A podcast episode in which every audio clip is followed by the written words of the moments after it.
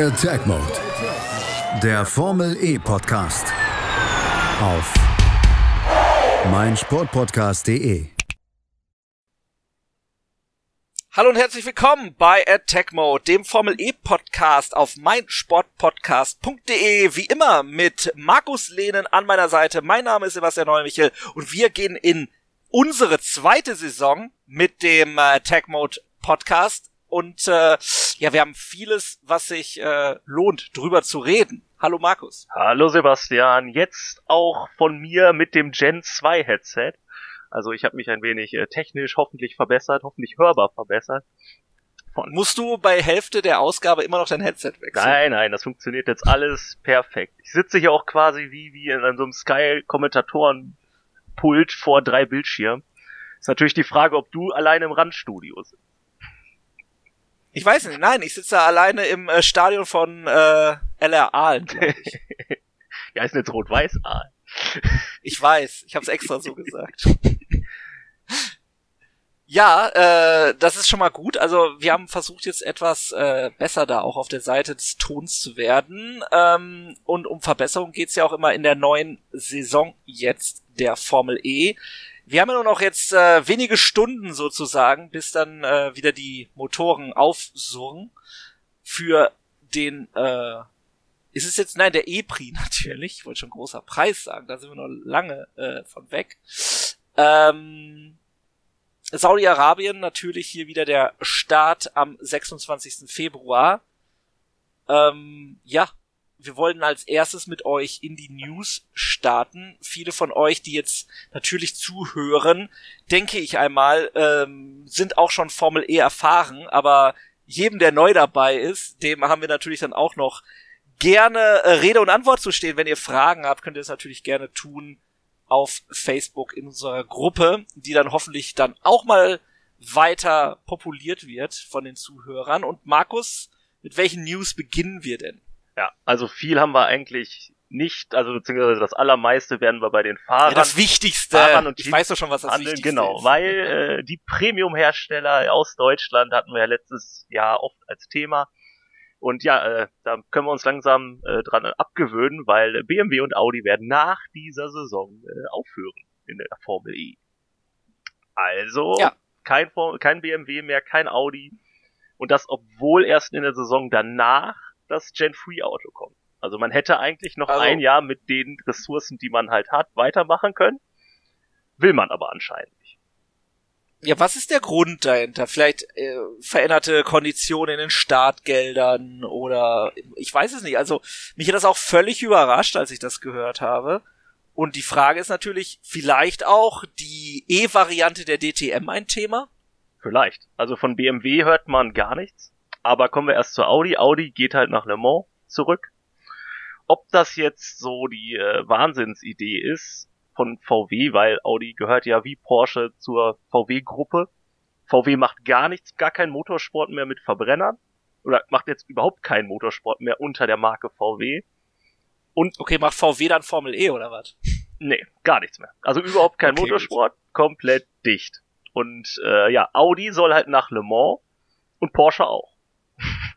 so hieß es schon, dass äh, beide wahrscheinlich mit dem Hypercar zusammenarbeiten und es dann mehr oder weniger wahrscheinlich dann das gleiche Auto geben wird mit verschiedenen Teams und zwei Markenbeschreibungen.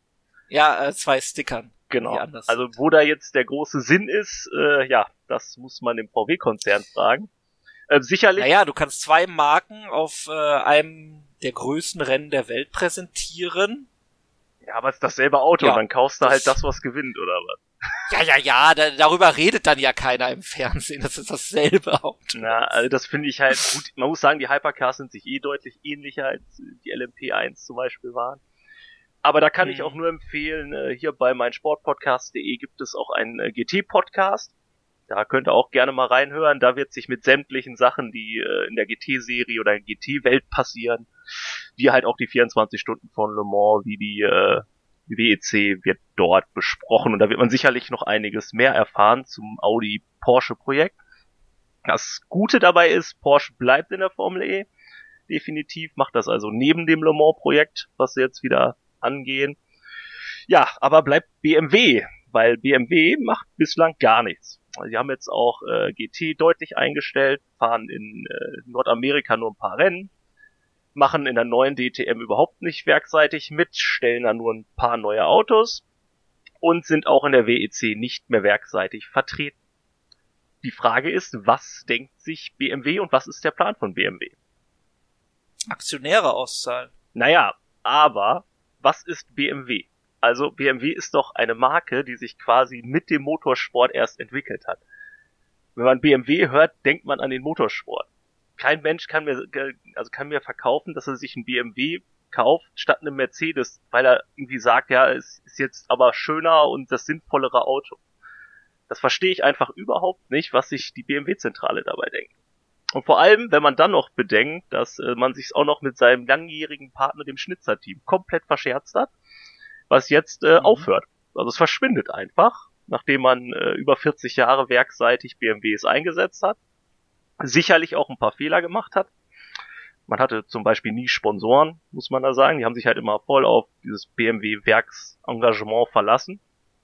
Ja, aber der neue Vorstandschef vom BMW, der sagt jetzt halt, nö, brauchen wir alles nicht und ja, was passiert? Ob, also ich kann es mir nicht vorstellen, dass sie in die äh, in die äh, DTM gehen, wenn die elektrisch ist.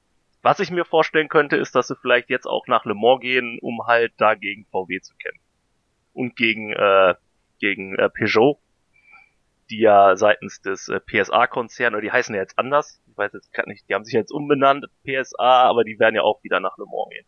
Das heißt, da... Okay, scheinbar wirst du von denen schon mal nicht bezahlt. ja scheinbar sehen die da die höchste oder höhere, ja, wettbewerbsfähig oder größere, ja, sportlichen Wert. Aber naja, also ich muss sagen, der BMW ist, äh, ja, ich, äh, mir fehlt da jegliches Verständnis. Ich verstehe auch nicht, was die vorhaben. Mhm. Für mich ist das quasi okay. so wie, ich keine Ahnung, ich war auch früher häufig in Griechenland und da werden ganz häufig Häuser gebaut im Winter und im Sommer wird dann unterbrochen und wenn die am nächsten Winter kein Geld mehr haben, dann wird nie weitergebaut. Und dann stehen da, steht halt dieser Rohbau rum. Und ein bisschen so habe ich das Gefühl, macht BMW das bei all seinen Projekten. Die fangen irgendwas an im Motorsport und steigen dann abrupt wieder aus. Das war bei der Formel 1 so, das war beim letzten Le Mans Engagement so und das war jetzt bei der DTM so. Und jetzt bei der Formel E ist es erst recht so. Und das, äh, ja, also das finde ich, das ist ein grundsätzliches Muster bei BMW, dass da grundsätzlich, dass da keine vernünftige Strategie hintersteckt, weil immer kurzfristig mhm. irgendwas beschlossen wird. Deswegen würde es mich auch halt überhaupt nicht wundern, wenn die sehr bald wieder einsteigen werden. Okay. Ja, ist natürlich dann äh, besonders halt eben äh, schade für die äh, Fahrer dann halt. Ne? Genau, also die haben ja zum Beispiel einen, äh, einen ähm, äh, wie heißt er, Auer, Lukas Auer, der halt erst letztes Jahr für BMW unterschrieben hat und jetzt quasi auf der Straße sitzt. Und da es jetzt noch dauert, bis die Hypercars kommen und diese Saison jetzt nicht so viel Cockpits da sind, ja, ist das jetzt erstmal äh, schlecht. Und ja, Fahrer gucken erstmal in die Röhre. Oder Günther natürlich auch. ja, genau. Also ja, also ich denke mal, wenn er eine gute Saison fährt, wird er schon sein Cockpit finden. Ja, absolut. Ja, eben. Also er hat ja schon gezeigt, auch in der letzten Saison, was in ihm steckt. Eben. Also ich glaube, da geht's noch. Was natürlich, was man auch ja. äh, hinterfragen muss, ist, dass vielleicht halt wirklich die Kosten-Nutzen-Rechnung in der Formel E nicht ganz so gut ist, wie es häufig verkauft wird. Weil, also, das kann sein. Also äh, man, man muss ja auch dann äh, eben den Markt sehen, den du bedienen kannst, aufgrund der äh, Ausstrahlung, die es halt eben gibt. Und darüber wollen wir ja auch gleich noch reden. Und BMW hat natürlich dann auch ne, eine Marke zu präsentieren. Und wenn das so nicht möglich ist, weil zum Beispiel eben nicht das öffentlich-rechtliche Fernsehen großflächig darüber berichtet in Deutschland, dann, ja, dann wird, dann wird doch der Rechenschieber genommen und die Bilanz angeguckt und gesagt, nee, dann, dann halt eben nicht. Und sie haben jetzt auch zum Beispiel den neuen GT4 Prototypen in der Mache und äh, werden da sicherlich dann halt eben andere Wege wahrscheinlich suchen. Also ich glaube eben nicht, dass sie sich da komplett abkehren, wie VW das getan hat. Nee, das glaube ich auch nicht. Das können die sich auch überhaupt nicht leisten, weil sie halt dieses Image haben, was sie haben als Sportwagen quasi. Äh, ja, also wenn ich zum Beispiel, ich bin häufig in Dänemark, also wenn sich da jemand einen BMW kauft, der halt auch noch äh, deutlich mehr kostet, als er jetzt bei uns kosten würde, äh, der kauft sich das ganz bestimmt nicht, äh, weil die jetzt einen super Formel E-Job machen, sondern weil sie eher einen M5 vor Augen haben. Weil das ist ja, ja quasi das, was man mit BMW verbindet. Ja? Rennsport M5. Und äh, ja. da muss ich sagen, wie gesagt, also da ist BMW von der Strategie her äußerst merkwürdig unterwegs. Und äh, es war jetzt auch mit dem neuen GT6 oder M6, dass sie da erst verbieten wollten, dass der in der DTM fährt. auch da versteht irgendwie niemand, was da so hintersteckt. Aber ja, da weiß irgendwie gerade nicht, was der ein andere macht und was. Ja, es gibt ja gar keine Motorsportabteilung mehr an sich und das merkt man halt auch. Ja, vielleicht gibt es ja jemanden, der dazu eine Meinung hat und äh, kann das gerne dann auch noch in die äh, Kommentare packen. Vielleicht ja sogar jemand, der bei BMW äh, arbeitet oder in einem Autohaus oder so und Hintergrundinformationen hat. Der kann sich natürlich auch gerne bei uns melden und in der nächsten Ausgabe äh, seine Sicht der Dinge dazu beitragen. Ja, gerne. Ähm, ja, das bedeutet jetzt äh, machen wir eine äh, kurze Unterbrechung und dann melden wir uns mit dem angesprochenen Thema, nämlich wie kann ich die Formel E verfolgen in Deutschland in dieser Saison wieder? Schatz, ich bin neu verliebt. Was? Da drüben. Das ist er. Aber das ist ein Auto. Ja, eben. Mit ihm habe ich alles richtig gemacht. Wunschauto einfach kaufen, verkaufen oder leasen. Bei Autoscout24. Alles richtig gemacht. Da sind wir wieder mit Attack Mode und Markus und ich wollen jetzt über die Möglichkeit sprechen, wie ihr die Formel E verfolgen könnt. Wenn ich auf der offiziellen Seite der Formula E bin, also formulae.com, dann sehe ich dort ran Pro7 Max, auch YouTube mit den Trainings, genauso wie Facebook Formula E mit den freien Trainings, da diese Saison nicht mehr die Rennen wie letzte Saison und natürlich auch die Formula E App auch nur mit den äh, Trainingssessions. Das ist natürlich ein bisschen schade, aber du hast da noch mehr auf jeden Fall gefunden, was nicht auf der offiziellen Homepage steht. Genau, und da ist ja erstmal die größte Nachricht eigentlich, dass die Formel E einen neuen deutschen TV-Partner hat und das ist Sat 1. Dazu sage ich gleich noch ein bisschen was, aber wir wollen ja erstmal, wo könnt ihr das sehen? Und zwar halt, wie gesagt, bei Sat 1 und den Plattformen, die dazugehören. Sat 1 Pro 7 Media Gruppe, ergo auch Pro 7 Max und halt ran.de. Bei ran.de alle Sessions, Qualifying, freie Trainings, alle Rennen dort per Streaming zu sehen dann, äh, ja, bei Sat 1 sollen eigentlich alle Rennen gezeigt werden. Aber gleich beim ersten Rennen am äh, Freitag um 18 Uhr ist was Blödes passiert, weil, äh, ja, was soll man dazu sagen? Die absolute äh, Vorabend Knaller-Serie oder Knaller-Show von Sat 1, das Buchstaben-Battle ist im Weg, Sebastian. Und deswegen muss die Formel E gleich als allererstes bei Sat 1 ausweichen auf Pro7 Max. Ach so. Ja. Wegen dem. Ach so. Interessant, ne? Also auch wenn man überlegt, dass äh, RAN es dargestellt hat, dass man ja der neue Partner ist und voll hinter der Serie steht und ja, das soll jetzt total gut aufgezogen werden, wie die DTM. Ja, aber es ist halt Buchstabenbattle ja, im Weg. Ja, da fragst du dich noch, warum äh, Audi, Porsche und BMW so handeln, wie sie es tun. Muss man, also ich habe auch mal ein bisschen äh, geguckt bei äh, den Quoten und habe daraus gefunden, dass äh, Buchstabenbattle einen Marktanteil hat und jetzt haltet euch fest von äh, 3,4 bis 4 Prozent. Also ganz ehrlich, die kannst du nicht rausnehmen, die Sendung. Ja? Die haben am 17. Ja, das ist schon, also na, das ist schon viel für den Vorabend. Ja. Naja. Also wie gesagt, äh, ist also beim ersten Mal als, äh, auf Pro Max verschoben. Am Samstag mhm. geht's dagegen äh, bei Sat 1. Und ja, ich tue euch den Gefallen und werde mir das Samstag mal geben. Ich kann aber auch gleich dazu sagen, dass äh, also ich persönlich von diesem Randkonzept, also wenn ich sagen würde, ich bin da kein Freund von, wäre das sehr freundlich formuliert. Ich hole mal ein bisschen aus. Äh, ich gucke seit sehr, sehr vielen Jahren Football. Also jetzt eigentlich regelmäßig seit 15 Jahren. Und äh, seit, ich glaube, 2013 oder 14 macht das ja auch ran. Hauptsächlich bei Pro7 Max, aber auch teilweise bei Pro7. Selbes Studio, werden, wird einigen bekannt vorkommen, die äh, auch Football gucken. Ja, selbes Sendekonzept. Und da sind wir einfach bei dem, was ich problematisch finde. Ich finde einfach, das RAN-Sendekonzept, alles auf Event und Social Media und alles ist so super und geil und geht ab und das finde ich für die Formel E grundsätzlich ungeeignet. Ich finde es für Football auch ungeeignet, aber gut, es funktioniert. Von daher äh, kann ich denen schlecht sagen, äh, wie sie es zu machen haben. Da äh, ist nun mal beim Werbefernsehen, wenn die Quote stimmt, machen die ihren Job offensichtlich richtig, muss mir ja nicht gefallen. Aber Football ist eine völlig andere Sportart als die Formel E. DTM ist im Grunde eine völlig andere Sportart als die Formel E.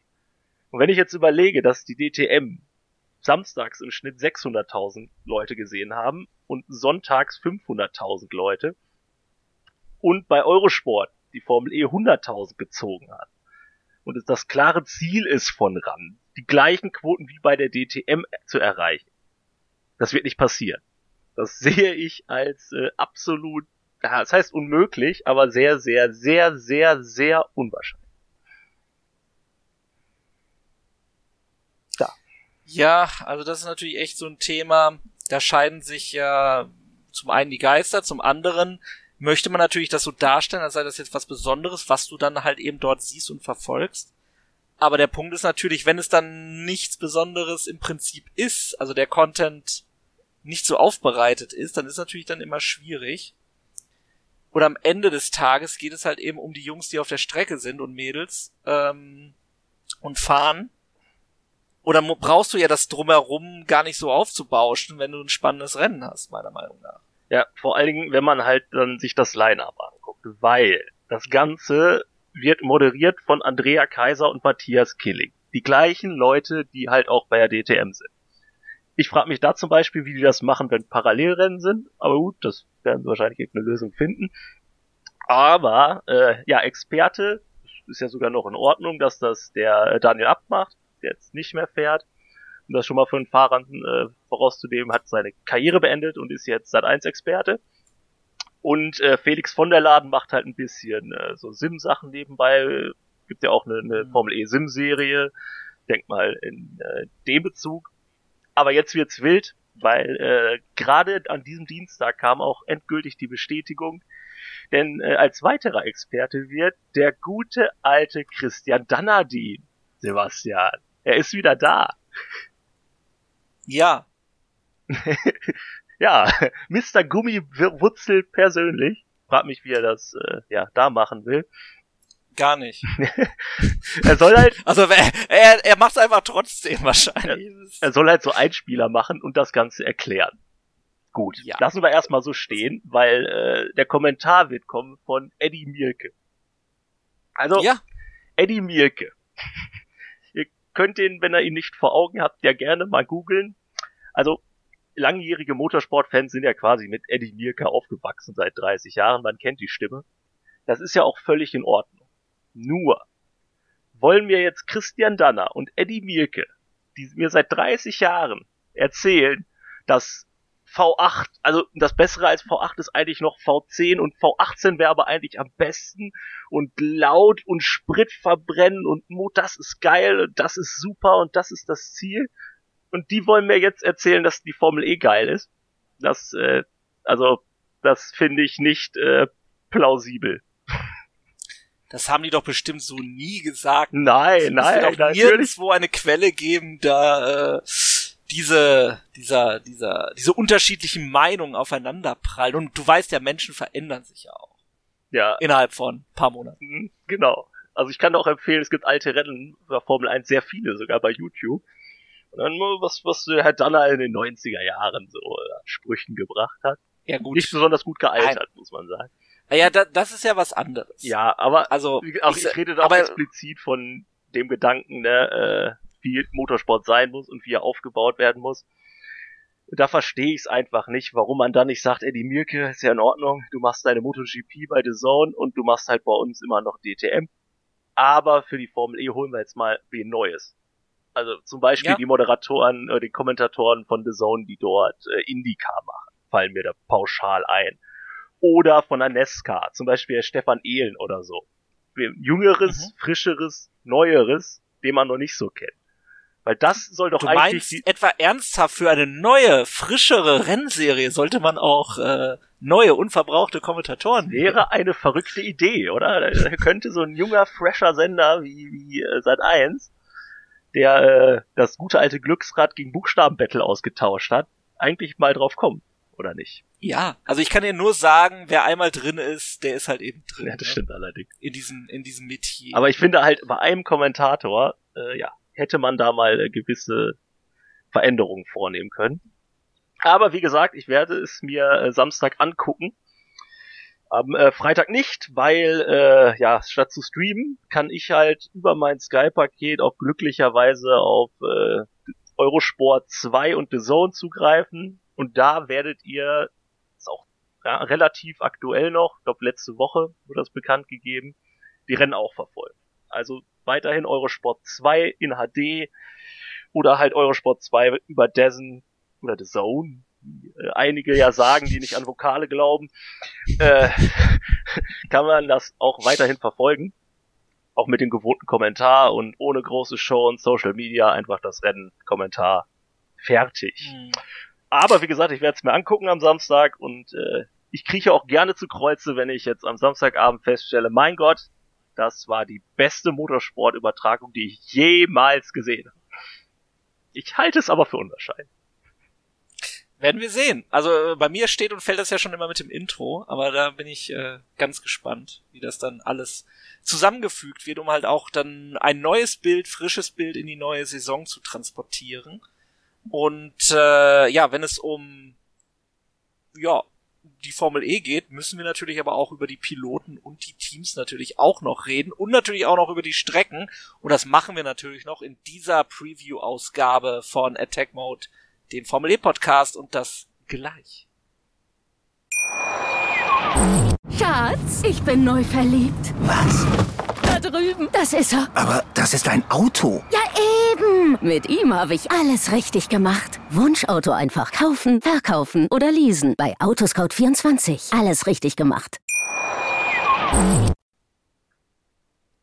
Und da sind wir wieder hier bei Attack Mode und wir wollen als allererstes jetzt mit euch über die Strecken reden. Wir haben ja in dieser Saison eine vier Formel E Weltmeisterschaft, die erste. Diesen Status hat ja die Rennserie erhalten. Und äh, ja, wir starten ja mit dem Double Header sozusagen in Saudi-Arabien. Und das ist natürlich eine Strecke, die ein alter Bekannter ist für Fans der Formel E. Ja, und das Ganze aber diesmal als Besonderheit, äh, jeweils um 18 Uhr bei Nacht. Also es wird dieses Jahr Nachtrennen sein. Was, glaube ich, der Strecke ganz förderlich ist, weil es wirkte schon ein Richtig. wenig trostlos da im letzten Jahr. Ja, Saudi-Arabien. Ja. ja, die neueste LED-Technologie, äh, Low Power, Reduced Energy, wird äh, 50% weniger Strom verbrauchen als herkömmliche LED-Technologie, wobei die ja auch schon sparsam ist. Also so viel auf jeden Fall äh, der Werbetext für dieses Rennen und äh, ja die Nachteigenschaften der Beleuchtung. Genau, und wir hatten ja letztes Jahr äh, den Saudi-Arabien Grand Prix nicht in unserem äh, Portfolio, weil wir erst nach dem ersten Rennen angefangen haben.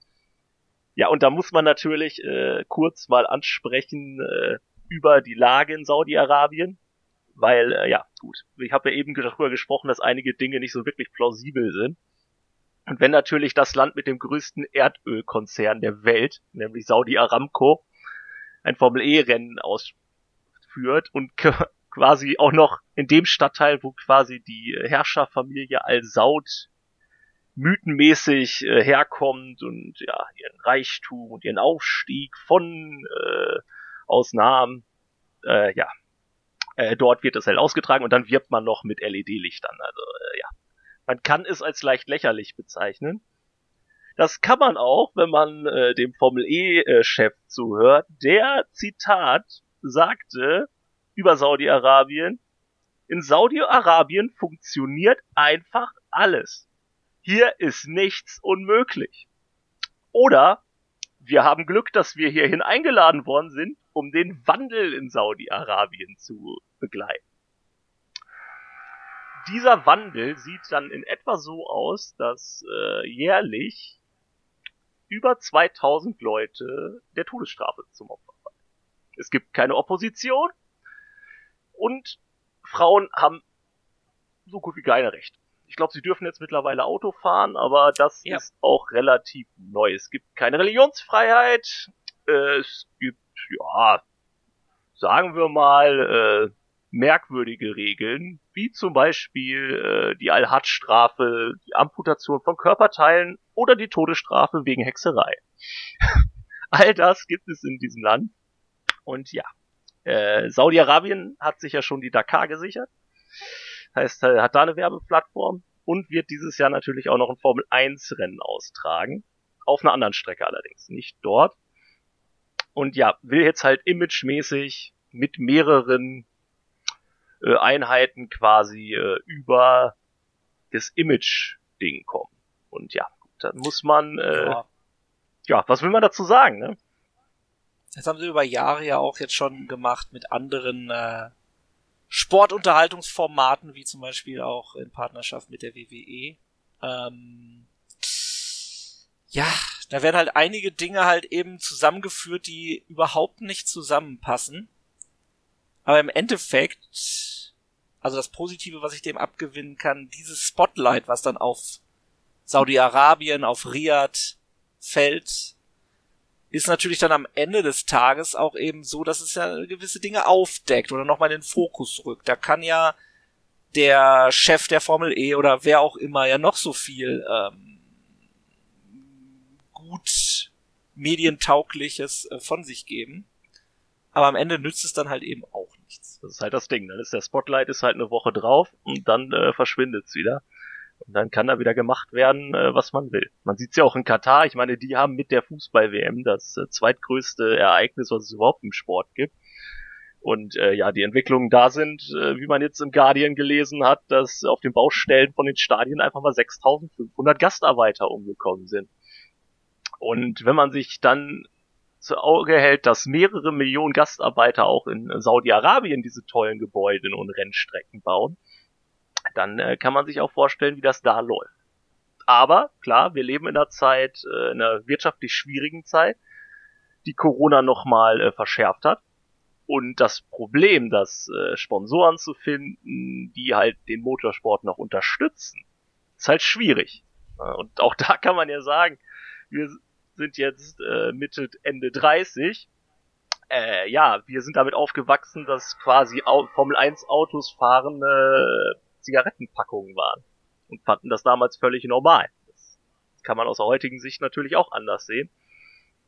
Und ja, wahrscheinlich ist der Rennsport mehr als viele andere Sportarten immer darauf angewiesen, irgendwelche Geldgeber mhm. zu finden und muss da Kompromisse eingehen. Also wird es wohl auch Aramco-Banden beim Formel E äh, Prix geben. Da gehe ich stark von aus. Wäre ultra lustig an sich, wenn man halt eben nur zwei Sekunden drüber nachdenkt.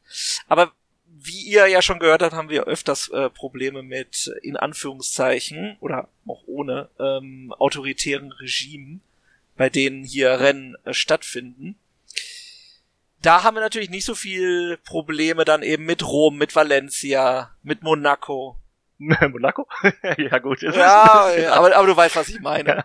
Also, ist auch ein ganz normales Leben da, Markus. Da sind auch die Leute ganz normal zur Schule gegangen. Und bei Rom möchte ich anmerken, dass das offizielle Bild äh, von der Formel E.com-Seite ja. den Vatikan zeigt. Ja, ich weiß, das sehe ich gerade auch, deswegen, deswegen.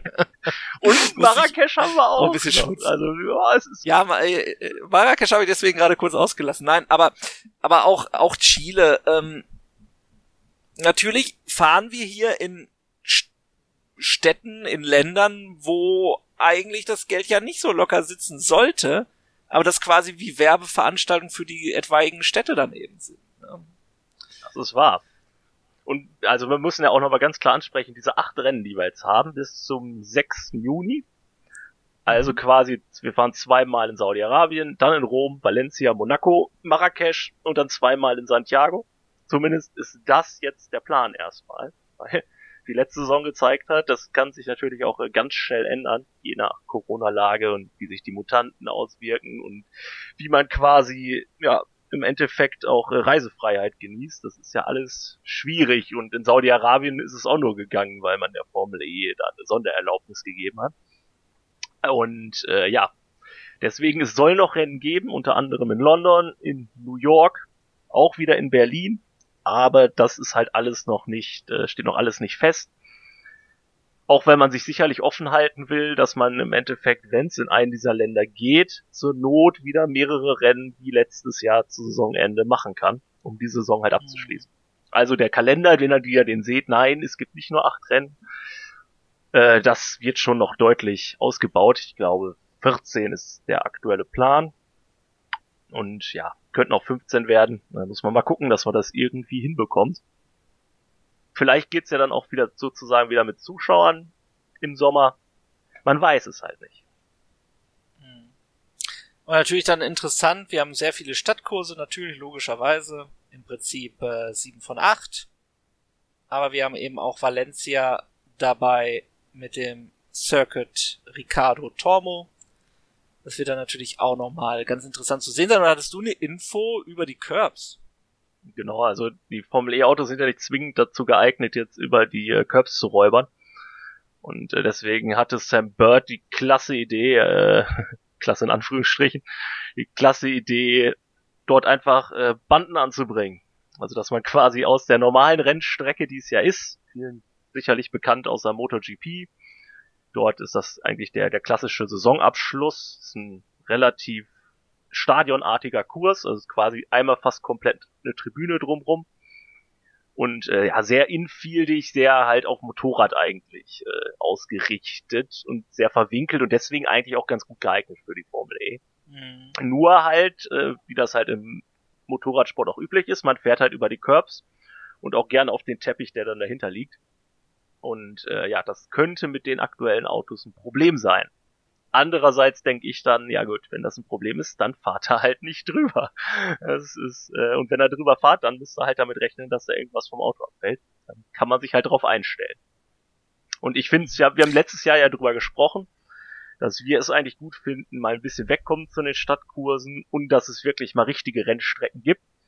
Und deswegen, also ich kann das nur gutheißen, dass halt mal auf diesem permanenten Kurs gefahren wird, um mal zu sehen, wie da dann so ein Rennen abläuft. Weil das hatten wir in der Tat noch gar nicht, seit es die Formel E gibt.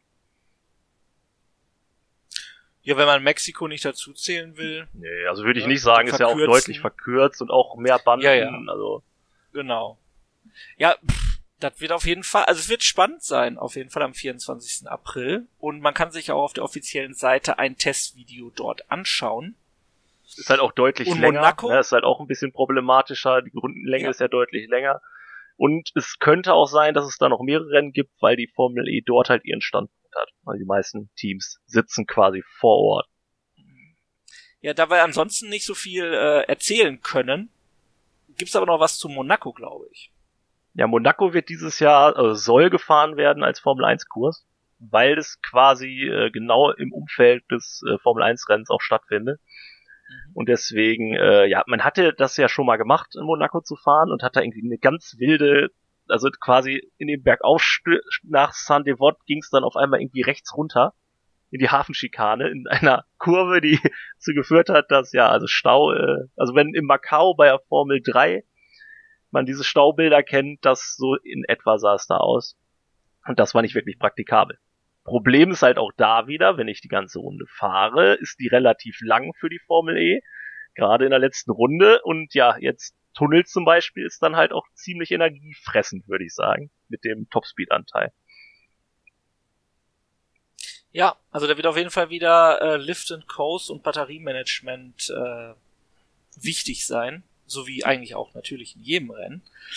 Aber das sind halt eben äh, die acht Rennen, die wir bisher haben und es sind ja im Prinzip auch nur eins, zwei, drei, vier, fünf, sechs Kurse, also durch die Doppelrennen äh, in Santiago de Chile und natürlich äh, in Saudi-Arabien zu Anfang der Saison. Und ich freue mich aber eben besonders, ja, Stadtkurs in Rom wird bestimmt cool. Und halt eben mal einen richtigen Track zu sehen. Ähm, Ob es dann halt eben über die Curbs geht, äh, wird interessant. Und dann eben die lange Fassung mal in Monaco zu sehen mit Formel E Autos. Wird sicherlich auch spannend. Das denke ich auch. Also müssen wir mal gucken, wie sich das alles entwickelt. London soll es ja auch irgendwie direkt an der Themse, also nicht durch den Hyde Park, wo schon mal gefahren wurde. Ist eine Strecke irgendwie direkt an der Themse geplant. Könnte ganz cool werden. Aber naja gut, Großbritannien ist ja eh so eine Sache im Moment. Schauen wir mal, ob es funktioniert. Richtig, und schauen wir dann gleich weiter auf die Teams und Fahrer der Formel E in dieser Saison, in der ersten Weltmeisterschaftssaison der Formel E. Schatz, ich bin neu verliebt. Was? Da drüben. Das ist er. Aber das ist ein Auto. Ja, Mit ihm habe ich alles richtig gemacht. Wunschauto einfach kaufen, verkaufen oder leasen. Bei Autoscout24. Alles richtig gemacht. Und da sind wir wieder. Und wer über den Attack Mode fahren möchte oder den Fan Boost bekommen möchte, muss natürlich erstmal Teil des Fahreraufgebots sein in der FIA Formel E Weltmeisterschaft. Und äh, da schauen wir jetzt einmal auf die Fahrer. Leider ja jetzt ohne weibliche Beteiligung in dieser Saison. Aber natürlich ist der Meister wieder mit am Start. Genau, und zwar fährt er immer noch für das äh, DS Tichita Team und nennt sich Antonio Felix da Costa. Also alles wie gehabt. Mit dabei ist allerdings auch wieder, und zwar haben wir ja darüber geredet, zum letzten Mal das Audi Sport Up Scheffler Team. Sehr sperriger Name, aber gut. Mit äh, Antonio Di Grassi und DTM Meister, dreimaligen Meister in Folge, René Rast also wir haben eine neue deutsche Komponente, auf die man ein bisschen hoffen kann. Wenn er, er ist in Berlin schon mitgefahren, hat da Rennen bestritten. Das war noch ein bisschen ausbaufähig. Aber wie gesagt, er ist der Meister der letzten drei Jahre in der DTM, hat dort quasi alles gewonnen, was man so gewinnen kann. Und ja, man munkelt auch schon, dass er dann äh, quasi zum Le Mans Projekt wechselt nach diesem Jahr. Und ja, er wird sich jetzt erstmal in der Formel E beweisen, neben seinem Teamkollegen, die Grassi, der fährt ja schon seit es die Formel E gibt für das Audi-Team, beziehungsweise für Ab. Ja, seitdem Nick Heidfeld ein Astronaut geworden Total ist. abgeräumt wurde. ja, stimmt. Absolut. Also eigentlich, äh, ich kann es immer noch mal sagen, hätte der erste Formel E-Prix an Nick Heidfeld gehen müssen. Ja, so wird er ewig in Erinnerung so. bleiben als äh, ja, Hubschrauber. Gut, dann haben wir auch weiterhin dabei und auch das zum letzten Mal das äh, BMW i Andretti Motorsport Team. Und ja, ist halt die Frage, bleibt quasi äh, Andretti an Bord, vielleicht mit einem anderen Partner, aber BMW ist definitiv nach dieser Saison raus. Und dort haben wir eine kleine Veränderung, und zwar wird weiterhin Maximilian oder wie wir ihn nennen, Maxi Günther, äh, bei BMW fahren und die deutsche Fahne hochheben. Letztes Jahr einmal gewonnen, mehrere Podestplätze, war eine starke Saison. Vielleicht geht dieses Jahr irgendwas Richtung Gesamtsieg, Schrägstrich Weltmeistertitel.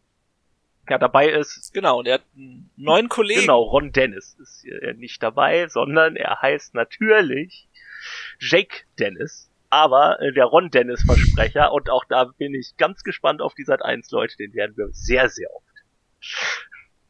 Ja, Jake Dennis, ich kann nicht viel über ihn sagen, außer dass er letztes Jahr in der DTM mitgefahren ist. Er kam auch mhm. sehr sehr überraschend. Also es hatten wir haben ja darüber gesprochen, dass äh, BMW im Grunde sehr sehr viele Werksfahrer freistellt. Also reden wir jetzt hier über einen Marco Wittmann, Bruno Spengler, äh, einen äh, Philipp Eng, einen äh, Lukas Auer und die haben sich alle nicht durchgesetzt, sondern halt Jack Dennis. Muss man abwarten, aber er scheint sich ganz gut äh, gemacht zu haben. Ja, absolut. Also, ich bin gespannt. Vor allen Dingen muss man ja dann überlegen, wenn er sich jetzt hier gut anstellt, äh, kann er natürlich auch längerfristig natürlich auf Engagement hoffen. Wenn BMW irgendwas macht, ja. Ja. genau. Natürlich. Genau ist die Frage. Oder halt dann bei einem anderen Team wie zum Beispiel die ja. SG Cheetah, wo dann äh, weiterhin auch das altbekannte Fahrerpaar fährt, mit Jean-Eric Bern als zweiten Fahrer neben Da Costa. Und ja, der wird wie immer, also in den Testzeiten in Valencia war DSG Cheetah schon wieder auf Platz eins, was ja im Grunde nichts anderes ist als, äh, wie gesagt, das PSA-Team, als im Grunde die Edelmarke von äh, Citroën. Und Peugeot ist halt dieses DS Automobiles, fährt er mit chinesischer Verlage, ist aber, ja, seit Jahren im bekannten gold-schwarzen Design unterwegs und ja, auch wieder Top-Favorit in diesem Jahr. Ja, absolut. Und dann haben wir noch äh, quasi das US-Team Dragon Penske Autosport mit Sette Kamara und Nico Müller aus der Schweiz am Start. Genau. Der eine sechs, der andere zehn Rennen bisher gemacht. Müller halt letztes Jahr sehr stark in der DTM, bis zuletzt äh, um Titel gekämpft, sah lange wie der sichere Sieger aus, ist dann noch ein bisschen verloren. Und ja, Kamara ist letztes Jahr schon ein paar äh, Einsätze in Berlin auch gefahren als Ersatzfahrer. Ach, da müssen wir mal gucken. Schön, dass noch ein Brasilianer dabei ist. Ist ja leider im Motorsport sehr, sehr wenig geworden. Und unser äh, guter alter Freund Felipe Massa hat es dann auch erkannt, dass er vielleicht ein wenig überfordert ist mit den äh, vielen Knöpfen und hat jetzt auch äh, seine Karriere in der Formel E beendet. Ja. Oder vielleicht doch äh, erkannt hat, äh, dass das Leben auch mehr zu bieten hat. Ah, ich denke mal, der wird wahrscheinlich ein bisschen Langstrecke oder so fahren, irgendwie LMP2. Ja. So also ich habe ja noch äh, eben gelesen, quasi live sozusagen, dass Ferrari jetzt auch ein Hypercar für Le Mans anstatt. Ach, ist das so? Ja, seit 35, 40 Ach. Minuten bekannt. Das ist interessant. Ja, ja. Das könnte natürlich auch für den einen oder anderen Ex-Ferrari-Fahrer noch interessant werden. Vettel, äh, Als ob. Nick Schumacher, na mal abwarten. So viele Haare kann der gar nicht mehr verlieren. Ja, ja, das ist allerdings richtig, was Ferrari aus einem macht. Richtig. So, gehen wir weiter im Text. Ja, du hast aber Envision Virgin Racing vergessen. Wollte ich gerade, äh, also. Nein, habe ich nicht. Deine- meine meine deine Sortierung, ist Sortierung scheinbar ist anders. Du anders. das einfach jetzt nicht erwähnen sollen. Ach, da muss man, da muss man auch mal Mut zur Lücke haben, Sebastian. Ja, machen wir weiter. Genau, also Envision Virgin Racing mit äh, Friends, der letztes Jahr auch äh, ja, lange vorne dabei war, ein Rennen gewonnen hat und auch dieses Jahr sicherlich ernst zu nehmen ist. Sein Teamkollege dagegen, über den wissen wir recht wenig, denn das ist der einzige Neuling, den wir jetzt dieses Jahr haben, Nick Cassidy. Ist ein äh, Neuseeländer, der aber äh, über die äh, Formel, was ist es, Nippon ist es nicht mehr, Na, Formel 3, Europa und Renault 2.0. Ja, und halt das Ding in äh, Asien quasi, das äh, DTM-Äquivalent in äh, Asien. Da ist er quasi ein Superstar. Also Japan geht das ja meistens relativ fix, wenn du da erfolgreich bist.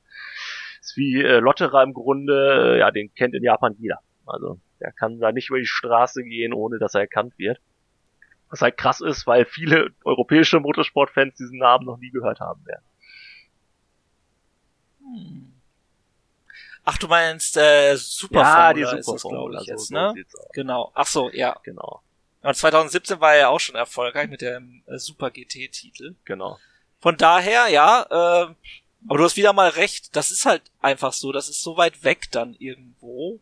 Natürlich in Motorsport intern wissen die meisten natürlich Bescheid, was abgeht und wer ein guter ist. Aber ich glaube auch gerade sich in Japan zu beweisen, war ja immer auch ein Garant dafür, für eine erfolgreiche Karriere. Ja, denke ich auch. Ja, wen wir auch wieder dabei haben, ist äh, eins von zwei Teams, nämlich äh, halt die Cheetah mit dem DS-Konzern oder dem PSA-Konzern und Mahindra, die sich halt schon äh, für das Gen 3 Auto, was dann in zwei Jahren kommen wird, äh, bestätigt haben, committed haben. Also Mahindra seit Anfang an dabei und wird auch dabei bleiben. Ähm, ja, wie in Indien nicht unüblich mit zwei Briten. Also diese Beziehung scheint nicht abzureißen. Und zwar ist äh, Alex Sims dahin gewechselt von BMW und Alex Lynn, der letztes Jahr schon gefahren ist. Also kein Pascal Wehrlein mehr zum Beispiel. Der fährt nämlich jetzt Mhm. woanders. Genau, weiter machen wir mit Mercedes. Auch die sind natürlich dabei. Dort ist noch, die haben sich noch nicht bestätigt. Also klar ist, dass man nächste Saison auf jeden Fall auch noch fahren wird, solange das Gen 2 Auto dabei ist. Aber ob dann ein Gen 3 Auto gebaut wird, ist auch noch völlig unklar. Es hängt sicherlich auch ein bisschen damit ab, wie das Formel 1 Projekt weiter gestaltet wird. Und ja, ob man noch irgendwie, ob man jetzt vielleicht auch nach Le Mans möchte. Das ist ja meistens dann, wenn einer will und jetzt auch noch Ferrari einsteigt, wäre vielleicht auch eine Alternative. Fahrer wie letzte Saison, unser alter Freund Stoffel van Dorn, der im Penboost schon wieder mal ganz oben mit dabei ist. Ja, aber nur auf Platz zwei möchte ich Ja. anmerken. Also voten, voten, voten im Fanboost für die extra Energie für unseren Stoffel van Dorn. Also ich werde ihn nicht wählen, aber Das ist dein Problem. genau, aber vielleicht werde ich auch den holländischen Teamkollegen de Vries, der es letztes Jahr schon ganz gut bewiesen hat, wählen. Ja, man kann seine Stimme auch Ja, wegwerfen. Apropos wegwerfen, das NIO 333 Team ist auch wieder dabei. Tolle Überleitung. Ja, Das hat die letzte Saison eher weggeworfen, weil äh, da ging gar nichts. Überraschenderweise haben die nämlich schon zwei Siege. Das äh, ja, wäre man nach letzter Saison nicht zwingend drauf gekommen. Aber da muss man natürlich jetzt kurz Trauer tragen, denn äh, mein Freund King Huama ist natürlich jetzt nicht mehr dabei. Also wir haben auch kein, nicht nur keine Frau mehr in der Formel E, wir haben auch keine Chinesen mehr dabei. Ja, das chinesische Team ja dann auch komplettiert durch britische Genau. Ja, Oliver Turvey dann auch mit 58 Rennen, einem Podium, dann auch ein sehr erfahrener Mann, der sicherlich dann auch äh, Nio 333 wieder aus dem Loch von letzter Saison rausholen könnte. Oder aber auch der Nico Hülkenberg der Formel E. Na gut, er ist- war einmal auf dem Podest. Das muss man ihm natürlich zugute halten. Ja, ein zweiter Fahrer, äh, Blomqvist, den kennt man auch unter anderem aus der DTM, wo er schon ähm, Stammfahrer war. Genau, dann die Franzosen. Merkwürdig. Also die, die Länderbezeichnung finde ich faszinierend. Nissan, Edams mit der französischen Fahne. Gut, äh, nehmen wir so hin, wenn DS halt für äh, China startet, dann äh, ist das offensichtlich so. Genau, äh, ja, ist auch sicherlich äh, vom Prinzip her ein Top-Team, E-Dams oder Dams-Team allgemein aus dem Monoposto-Sport quasi ja, eine alte Größe. Und mit Sebastian Buemi und Rowland nicht nur die gleiche Besetzung wie letztes Jahr, sondern mit Buemi auch einem der erfolgreichsten Piloten. Mit äh, drei Meistertiteln, 13 Siegen, 29 Podestplätze. Also mit Buemi muss man sicherlich immer rechnen. Sicherlich ein Top 5 Meisterkandidat. Hm. Ja, und dann haben wir auch noch Jaguar dabei, die jetzt mal völlig überraschend auch wirklich für Großbritannien starten. So ein paar Dinge sind dann doch wenigstens so, wie man es erwartet. Allerdings nicht mit zwei Briten, sondern nur mit einem. Und auch das altbekannt mit äh, Sam Bird und äh, Mitch Evans. Auch die letztes Jahr, äh, ja, Bird nicht, für Bird sicherlich eine enttäuschende Saison. Auch der ist bereits Meister geworden, hat neun Siege vorzuweisen, aber keinen davon in der letzten Saison. Das war nichts. Evans dagegen hat letztes Jahr äh, seine beiden äh, Karrieresiege in der Formel E errungen. Und ja, sicherlich äh, so eine Art Geheimfavorit, muss man sagen. Dann sehr große Ambitionen hat dieses Jahr wieder das Porsche-Team. Nach einer schon sehr guten Saison, quasi zum Einstieg, wo Lotterer unter anderem auch im Training mehrfach gut dabei war. Es gab Podestplätze. Gut, Niljani konnte nicht ganz mithalten und wurde deswegen durch einen weiteren alten Bekannten ersetzt. Nämlich das Die Nummer 90. 99. Ja, bei mir hat er die Nummer 99 Pascal Wehrlein oder Ja, was? Pascal Wehrlein auch mit einer, also wirklich auf die Seite mal geht, eine Frisur, also der Wind kommt definitiv von rechts. das ist, da, da ist, also, da äh, sitzt ein bisschen was Passt gut unter den Helm. Also, wahrscheinlich wird seine Frisur aktuell auch anders aussehen. Weltklasse. Ja, muss man, also sicherlich deutsches Team, zwei deutsche Fahrer, Wehrlein DTM-Meister, Lotterer, Formel 1 gefahren, sehr erfolgreich im Audi-Team und äh, Porsche-Team bei den 24 Stunden von Le Mans. Jetzt sicherlich auch im Hypercar-Projekt eine Rolle spielen oder einer der Top-Rollen spielen. Und ja, also man will dieses Jahr angreifen. Nach einer Einstiegssaison will man dieses Jahr um den Titel fahren. Und ja, warum nicht? Ja, zwei Podiums äh, gab es ja schon. Von daher bin ich gespannt, äh, was dann jetzt auf Porsche wartet. Und äh, wegen meiner können sie da ruhig äh, ganz oben angreifen. Ob es dann Lotterer oder Wehrlein sind, ist mir dann auch relativ gleich. Hauptsache Porsche mischt oben mit. Und Hauptsache Wehrlein wird nicht von Timo Scheider rausgeschoben. Das ist ja immer ganz wichtig. Gut, das kann ja jetzt nicht passieren. Es sei denn, es gibt noch einen Fahrer. Ja, ein Rennen. Das wäre wär doch mal eine Idee. Ja, und dann ist unser Promi-Team ist natürlich auch wieder dabei. Rocket Venturi Racing aus Monaco mit äh, Leonardo DiCaprio als Teameigner und äh, Susi Wolf, der Frau von Toto Wolf als Teamchefin. Halt ohne Philippe Massa. Auch da, äh, ja, Mhm. müssen wir noch mal kurz trauern, aber sicherlich für alle besser. Dann mit dem ehemaligen DTM-Fahrer Eduardo Mortara und mit Norman Nato, der äh, auch ein Neuling ist. Da haben wir uns ein bisschen vertan. Einen Neuling haben wir, also wir haben zwei Neulinge, Nick Cassidy und Norman Nato. Ja, wird dem einen oder anderen aus den Nachwuchsserien bekannt sein. Formel E Eurocup, Formel Renault 3,5, GP2, da ist er bereits gefahren. Sicherlich eine Wundertüte, die sich erstmal ein bisschen eingewöhnen muss. Und ja, Rocket Venturi Racing. Seine 69 Rennen, ein Sieg, sechs Podiumsplätze. Vielleicht kommen sie mal aufs Podest, aber ansonsten eher sicherlich eins der Außenseiter-Teams. Mhm. Ja, wen siehst du denn dann äh, überhaupt in Contention? Darüber wollen wir jetzt gleich noch reden. Wie sieht es aus? Wen sehen wir ganz oben? Schon jetzt, noch bevor die erste Runde gedreht wurde. Und dann unterhalten wir uns auch noch mal kurz über den Fanboost und allem, was uns jetzt dann erwarten wird in Saudi-Arabien. Bis gleich.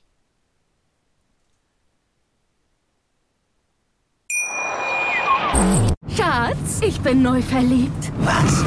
Da drüben. Das ist er. Aber das ist ein Auto. Ja, eben. Mit ihm habe ich alles richtig gemacht. Wunschauto einfach kaufen, verkaufen oder leasen. Bei Autoscout24. Alles richtig gemacht. Und da sind wir nochmal bei Attack Mode, dem Formel E Podcast auf meinsportpodcast.de. Markus, wer wird's am Ende machen? Das ist natürlich die entscheidende Frage. Natürlich vor dem ersten Rennen ist nichts entschieden, auch nach dem ersten Rennen ist noch nichts entschieden. Aber wen siehst du am ehesten dazu, äh, den Titel am Ende zu gewinnen, den allerersten Weltmeisterschaftstitel in der Formel E? Ja, also ich sehe ein ziemlich breites Spitzenfeld. Also definitiv Da Costa, Jean-Eric Verne, den muss man auf dem Plan haben. Günther, Ja, genauso wie Buemi, hast du ja eben schon erwähnt. Günther muss man auf jeden Fall auf dem Plan haben. Und die Grassi eigentlich auch. Ich kann mir nicht vorstellen, dass Audi noch so eine schwache Saison hat wie letztes Jahr. Relativ schwach, aber Mhm. für ihre Verhältnisse schwach. Und ja, René Rast ist eine Wundertüte, sehe ich eigentlich noch nicht. Ja, und bei Porsche muss man halt abwarten.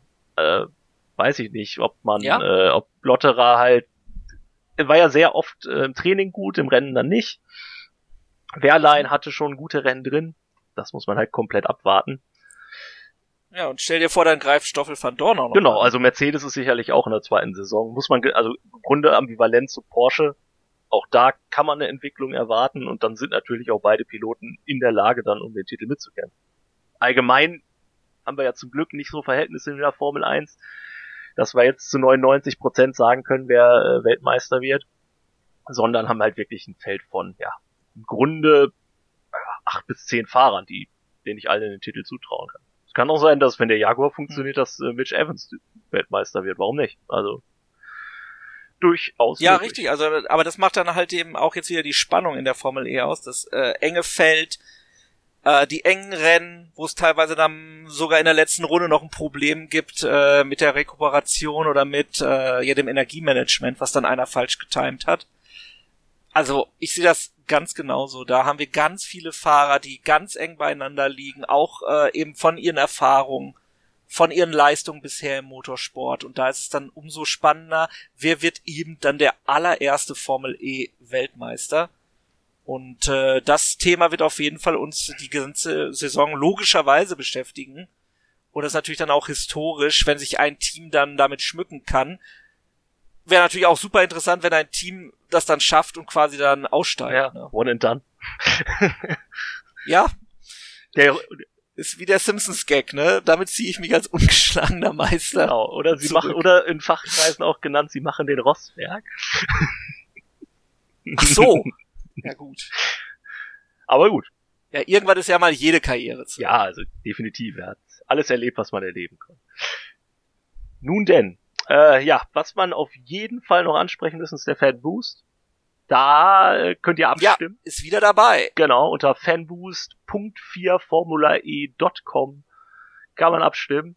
Haben wir eben schon gesagt, Van Dorn ist im Moment nicht vorne, sondern Antonio Felix da Costa. Ich habe das ja letztes Jahr schon gesagt. Ich verstehe nicht, warum die Leute immer die wählen, die eh schon vorne sind. Ich habe ja die Theorie aufgeworfen, dass in der Formel 1 immer Hamilton gewählt werden würde. Mhm. Aber ja, es, ja, wahrscheinlich. Also es kommt ja dann halt eben auch auf die Fangemeinde an, ne? Ja, das müsste man halt wirklich mal eruieren. Im Zusammenhang von äh, Instagram-Likes und Facebook-Followern zu, äh, mhm. zum, ja. Ja, das hatte, das hatte ja der, das öffentlich-rechtliche hatte das ja schon. sozusagen. Ja, und machen wir uns nichts vor, die Stimmen von Stoffel van Dorne sind alle von den Starting Grid-Hörern. Also das äh, ist ja auch klar, die 19 Prozent sind entweder die, die sieben Accounts von Kevin Scheuren, die dafür sorgen, dass, dass der hochgeht und natürlich die ganzen Ja, oder der Bot von Ole Waschkau. Genau. Wahrscheinlich der Nimmervoll macht er wahrscheinlich auch noch heimlich mit. Also unsere Ach, Kollegen was? von meinsportpodcast.de, da könnt ihr auch reinhören, die kennen den Stoffel van Dorn auch noch sehr, sehr, sehr gut. Ich glaube, da ist sogar noch eine Wette auf. Ich glaube, der Nimmervoll muss noch, wenn er irgendwann wieder an eine Strecke darf, muss er ein Van Dorn T-Shirt tragen. Interessant. Ja gut, die gibt's ja wenigstens günstig im Shop. ja, gut. Also im McLaren-Shop. ja, ich glaube, die gibt's auch immer noch. Aber, also ich, ich würde mich halt sehr freuen, also es, es kriegen ja auch, ähm, am Anfang der Formel E war es ja so, dass den Fanboost nur der so, der, der, der, äh, ja, der Top Vote sozusagen bekommen. Das hat sich ja über die Jahre halt eben auch etabliert, dass es ja mehrere Fahrer sind, die den Fanboost bekommen. Das ist auch gut so. Also, naja, wir haben halt eben auf Platz drei, vier, fünf, äh, teilweise nur acht beziehungsweise sechs oder fünf Prozent der Stimmen auf Sette Kamara, Bird und De Vries. Ähm, ja gut. Ne? Da wird noch einiges passieren. Ich denke mal, dass da ein Mühe bislang abgestimmt haben wir. Von daher äh, ja. werden wir das noch sehen. Ja, also selbst Maxi Günther bei drei Prozent, äh, das, das kann nur nach oben gehen für ihn. Also am besten, glaube ich, für Maximilian Günther stimmen, aktuell, würde ich so sagen. Und wir den dann auch noch unterstützen können. Oder halt eben die Porsche-Jungs natürlich. Oder wen ihr wollt. Also da gibt's äh, alle Fahrer natürlich zum Auswählen. Ihr könnt auch vorher unten schon mal nach unten scrollen und sehen, wer wie viel Prozent der Fanboost-Votes bisher hat. Die Anzahl der Fanboost äh, Votes kann ich natürlich leider nicht sehen. Das wäre natürlich dann auch interessant, dass man das mal auseinander das wäre wirklich interessant, ja. Ja, wie viel es dann am Ende wirklich sind. Aber das wissen wahrscheinlich nur äh, die Marketing intern natürlich, die damit natürlich auch äh, werben können in Fachkreisen. Also ich bin gespannt auf äh, die allererste Saison des, äh, nee, der ABB Formula E 4 Weltmeisterschaft die ist ganz komplett natürlich. Wo aber sperrig war. Und wir starten in, ja, ich hab, ich hab, ich hab's versucht, sagen wir es mal so, ich hab's versucht. Ähm, und ich bin, wie gesagt, voller Freude, dass wir endlich dann auch wieder schon Motorsport haben in diesem Jahr. Mit einer Strecke, die wir bereits kennen. Mit äh, einem Nachtrennen, beziehungsweise zwei. Und äh, neuen TV-Übertragungsanstalten. Eurosport ja dann auch jetzt doch wieder dabei leider nicht mehr der einfache Weg für mich, das direkt am Rechner äh, via Facebook etc. zu schauen. Aber ich, mir bleibt ja dann ran.de beziehungsweise Pro7 Max. Also um da auch mitreden zu können, werde ich mir das natürlich dann im äh, deutschen Originalton natürlich geben. Oh, was ich übrigens Und, auch noch äh, erwähnen wollte, äh, also neben unseren österreichischen ja. Freunden, die uns wahrscheinlich sehr viel haben, die können das nämlich in ORF oder bei ORF Sport Plus verfolgen was wohl auch äh, nicht, mhm. äh, also normaler Kabelsender ist quasi. Also die haben auch noch eine Möglichkeit und was dich ja vielleicht freuen wird, äh, wo du es gerade sagtest, dass du es nicht mehr einfach am Rechner gucken kannst, kannst du wohl, weil es läuft nämlich auch bei Amazon Prime. Nee, ja, was? Ja, Wirklich? Ja, ja, ja. Ich, ah, das habe ich vorhin leider noch vergessen. Genau. Ach so. Ja, ja, äh, Emma, kurzer Einwurf noch, Amazon Prime hat sich sowieso noch mehrere Rennserien gesichert. Da war ich schon überrascht, auch über ähm, GT Masters zum Beispiel. Ähm, ja, also das ist jetzt äh, brandheiße News für mich auch, dass man auch mit Amazon Prime die FIA Formula E Weltmeisterschaft äh, sehen kann. Vor allem, wie geil ist das denn? Dann kannst du quasi das Rennen gucken und dann kannst du gleich dein Stoffel van Dorn T-Shirt kaufen. Das ist ja überragend. ja, ganz genau. Gut, wann ähm, geht's los? Und zwar, äh, ihr könnt bereits. Richtig, darauf wollte ich eigentlich vorhin, bevor du mich so unsanft rausgebracht ja, hast. Wann geht's los, Markus? Sag es Ich uns. sag euch, wann es losgeht. Und zwar am Donnerstag bereits. Ja, sag uns, wann es losgeht. 26.02. Nein, Quatsch, 25.02. Tolle Schrift, Markus. Äh, ist das erste freie Training um 16.10 Uhr. Am Freitag um 11.55 Uhr das zweite freie Training, um 13.45 Uhr das Qualifying Und ab 17.30 Uhr wird dann äh, das vom Rennen übertragen, was um 18 Uhr losgeht. Wie gesagt, Rennen, Amazon Prime, Eurosport 2, The Zone, Pro7 Max. Oder halt am Sonntag äh, die gleiche Zeiten. Qualifying wieder 13.45, Rennen 18 Uhr bei Sat 1 oder halt den anderen Plattformen. Und alle Sessions könnt ihr äh, gucken, gibt's glaube ich auch alle kaufen bei Amazon Prime und äh, definitiv aber bei RAN.de. Von daher, So man aus. kann alles gucken, man muss nichts bezahlen, außer vielleicht das Internet. Ansonsten äh, soll ja auch bei, also man munkelt ja, dass einige Internetanbieter nicht ganz so zuverlässig sind, aber das äh, besprechen wir vielleicht mal an anderer Stelle.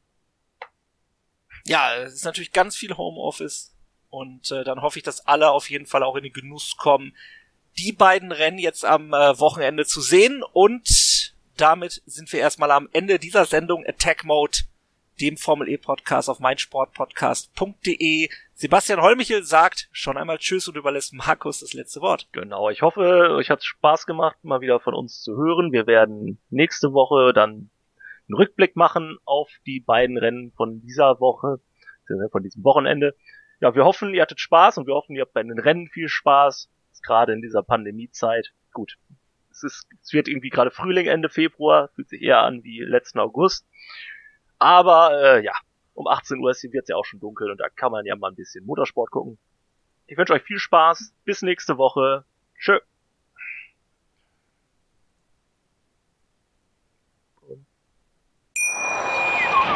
Schatz, ich bin neu verliebt. Was? Da drüben. Das ist er. Aber das ist ein Auto. Ja, eben. Mit ihm habe ich alles richtig gemacht. Wunschauto einfach kaufen, verkaufen oder leasen. Bei Autoscout24. Alles richtig gemacht.